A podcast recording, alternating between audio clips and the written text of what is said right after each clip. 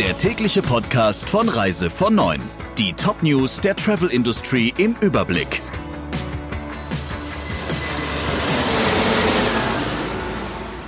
Mit Friederike Breyer. Schönen guten Morgen. Je mehr Corona-Risikogebiete es in Deutschland gibt, desto unübersichtlicher wird die Situation für Hotels und Reiseindustrie.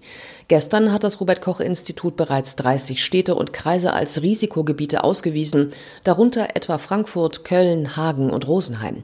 Für Bewohner aus den betroffenen Regionen gilt in vielen Bundesländern ohne negativen Corona-Test ein Beherbergungsverbot. Davon halten Ärzte und Wirtschaftsverbände nichts, so sagte der Vorstandsvorsitzende der Kassenärztlichen Bundesvereinigung Gassen der neuen Osnabrücker Zeitung, die Regelungswut der Bundesländer sei eher kontraproduktiv. Zudem seien die Reisebeschränkungen auch nicht umzusetzen. Der Hotel- und Gaststättenverband DEHOGA warnt vor den wirtschaftlichen Folgen für die Branche. Hauptgeschäftsführerin Hartges kritisiert, dass es keine bundeseinheitlichen Regeln gebe. Weder Gäste noch Hoteliers wüssten, was jetzt im Detail gelte. In Bayern gilt das Beherbergungsverbot übrigens nur für Reisende, die aus einem anderen Bundesland kommen. Gäste aus einem Corona-Hotspot innerhalb Bayerns sollen weiterhin überall im Freistaat in Hotels unterkommen. Wer aus einem Risikogebiet kommt und nach Deutschland einreisen will, der sollte sich in Quarantäne begeben. Dieser Meinung sind laut einer Umfrage für das ZDF Politbarometer 64 Prozent der Deutschen, mit Ausnahme der AfD-Anhänger, die sich etwa zur Hälfte für die Quarantänepflicht aussprechen. Bei den anderen Anhängern der im Bundestag vertretenen Parteien herrscht deutliche Zustimmung. So sprechen sich etwa drei Viertel der linken Wähler dafür aus. Am zurückhaltendsten sind noch die Anhänger der FDP, von denen 60 Prozent für eine Quarantänepflicht votieren. Die aktuell geltenden staatlichen Schutzmaßnahmen finden 12 Prozent aller Befragten übertrieben. 64 Prozent halten sie für gerade richtig und 23 Prozent sind für weitergehende Maßnahmen. Der Chef der Reederei Costa, Tam, hat die Bundesregierung für die Kreuzfahrtwarnung heftig kritisiert. In einem Brief an Gesundheitsminister Spahn und Außenminister Maas fordert Tam, dass nicht länger vor Fahrten auf Schiffen mit klaren Sicherheitskonzepten in abgesicherte Regionen wie Italien, Griechenland und den Kanaren gewarnt werden sollte.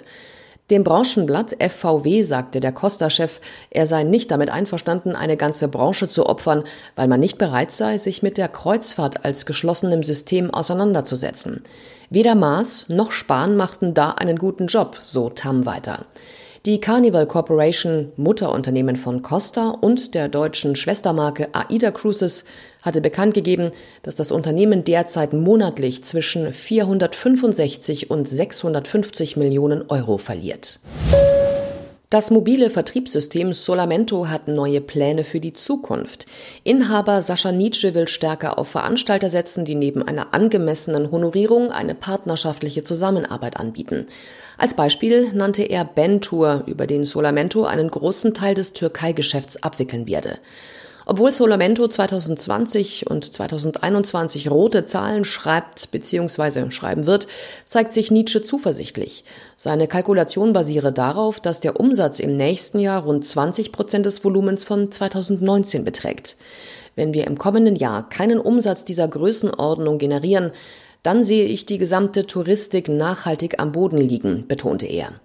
Um die Liquidität zu sichern, greift Solamento laut Nietzsche unter anderem auf ein KfW-Darlehen zurück und nutzt außerdem Rücklagen, die in der Vergangenheit gebildet worden sind.